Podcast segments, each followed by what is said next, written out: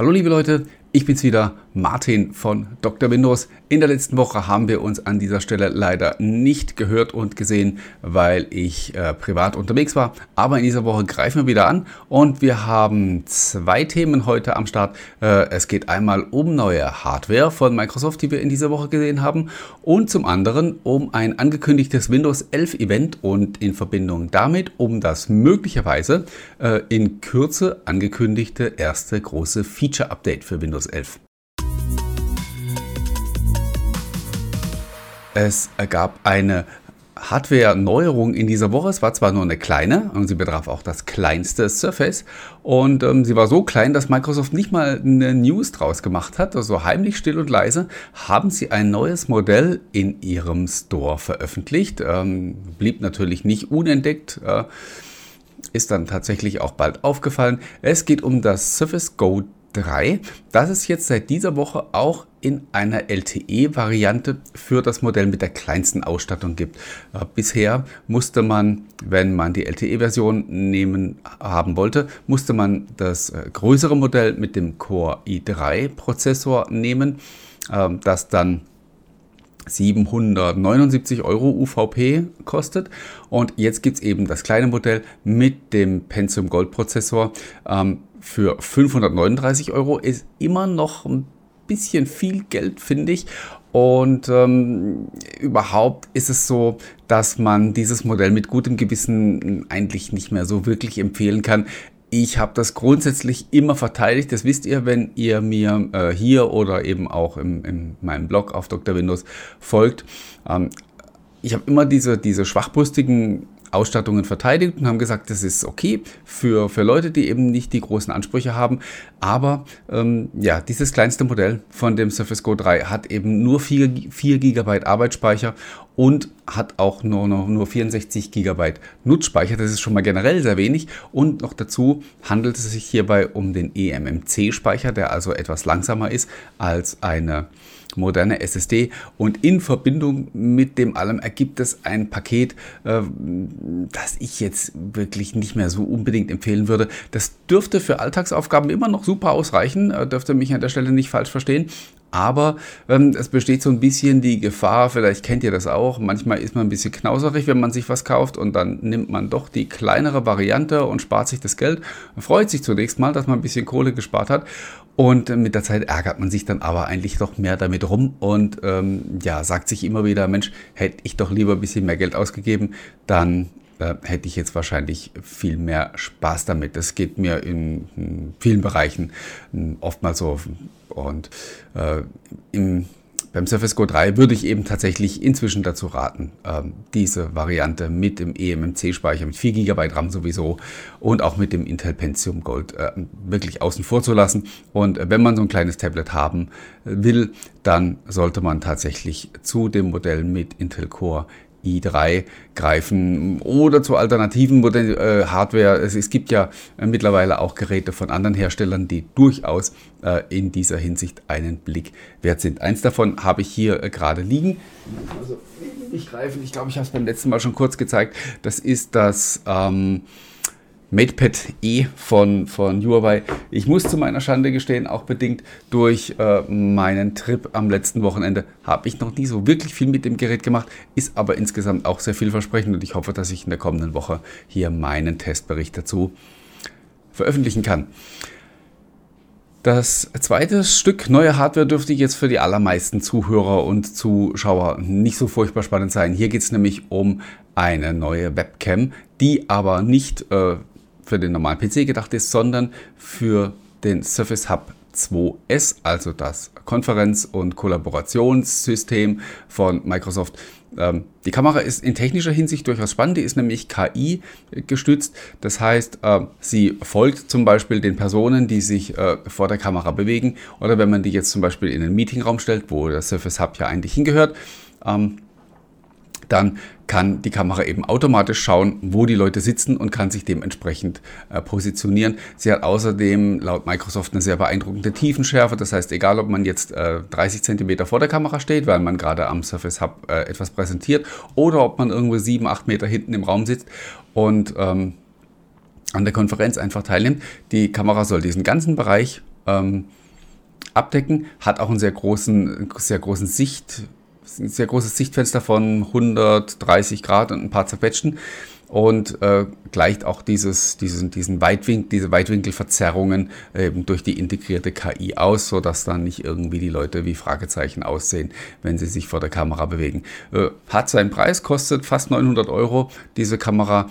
Ähm, wenn man das wieder ins Verhältnis setzt, äh, die Preise für den Surface Hub 2S beginnen auch irgendwo bei 8.000, 9.000 Euro. Da kommt es dann schier auf die Kamera äh, nicht mehr an. Aber auf jeden Fall sicherlich eine interessante Ergänzung äh, in Zukunft, wenn ja vielleicht doch wieder ein paar mehr Meetings vor Ort stattfinden. Das heißt, wenn sich dann doch ein paar Leute vor der Kamera positionieren und ähm, ja, hybride Meetings äh, preist Microsoft in dem Zusammenhang mal wieder an und äh, ja, damit kommen wir eigentlich auch schon zum nächsten Thema, nämlich Hybrid. Das ist ja momentan gerade so das, äh, das große Buzzword, äh, nachdem ja vielleicht jetzt doch irgendwann die Pandemie zu Ende geht. Zumindest versucht anscheinend äh, die Politik gerade das per Gesetz irgendwie zu beschließen, dass es jetzt vorbei sein muss.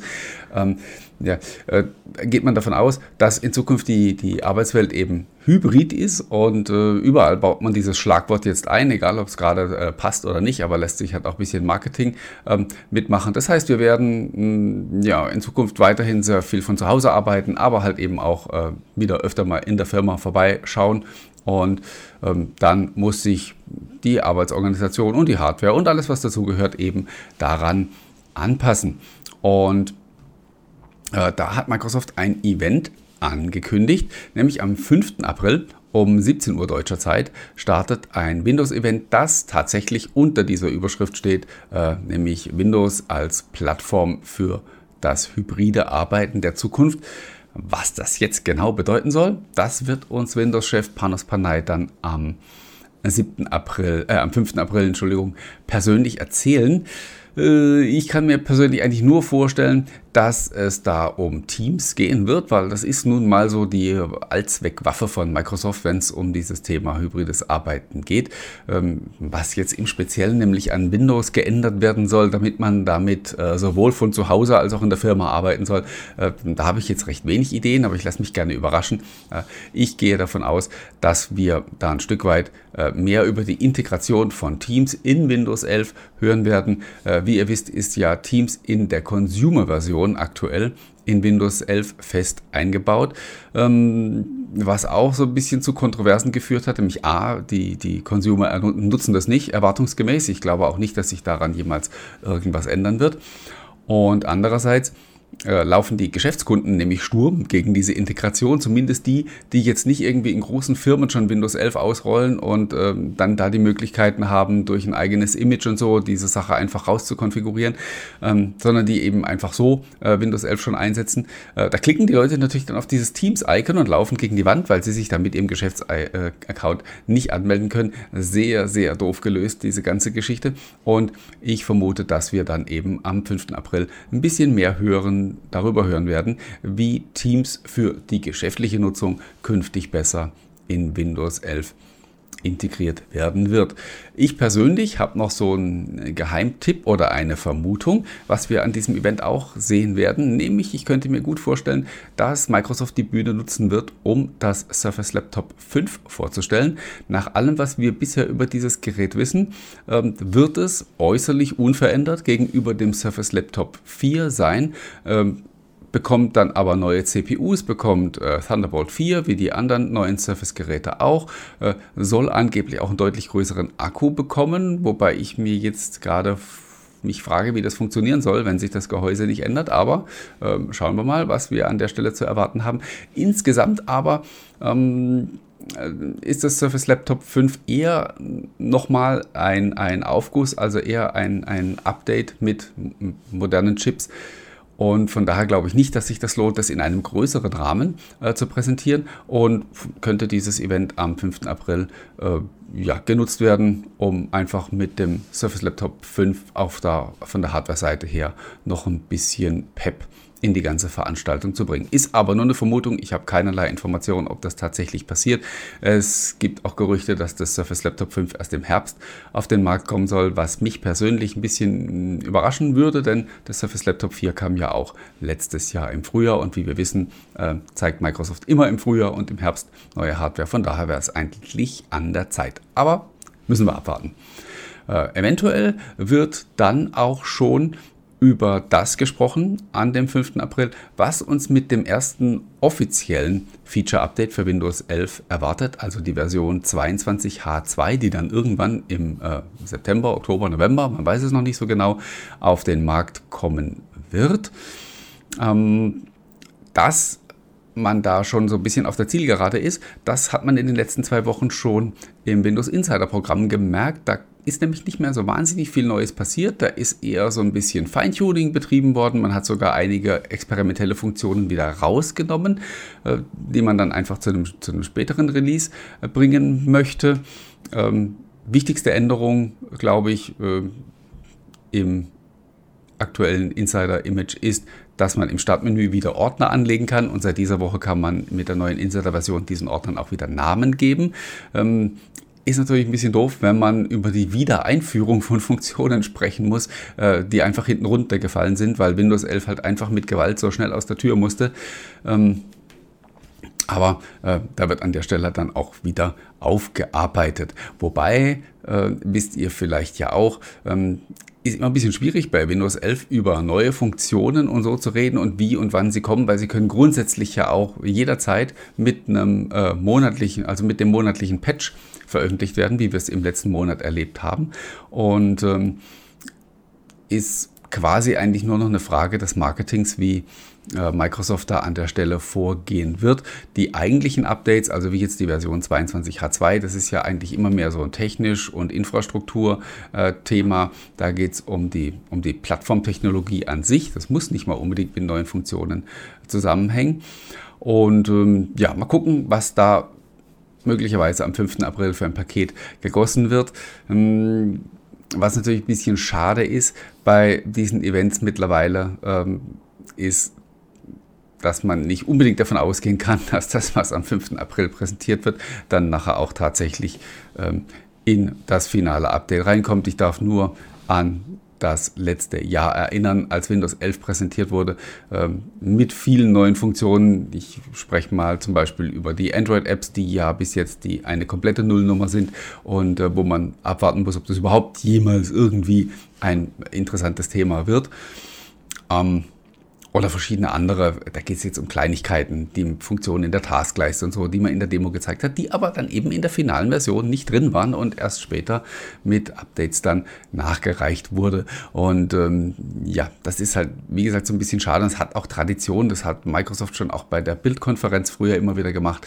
Ähm, neue Funktionen gezeigt, angekündigt für Windows 10 damals noch äh, und dann kamen die nicht oder kamen später und dann hat man behauptet, ja, haben wir aber auch nie so versprochen, was Quatsch war. Ähm, und von daher ist es ein bisschen schade, dass man ähm, bei diesen Events nicht mehr so sich freuen kann, wenn was Neues gezeigt wird, weil man nicht weiß, ob es dann nachher auch tatsächlich geliefert wird. Äh, ja, warten wir es ab. Es äh, wird noch zwei Wochen dauern, also in der kommenden Woche reden wir darüber noch nicht, es sei denn, irgendwie äh, wird wieder irgendwas geleakt. Ähm, was wir nicht hoffen, wir wollen ja eigentlich immer so ein bisschen die Spannung uns bewahren und äh, uns überraschen lassen bei diesen Events.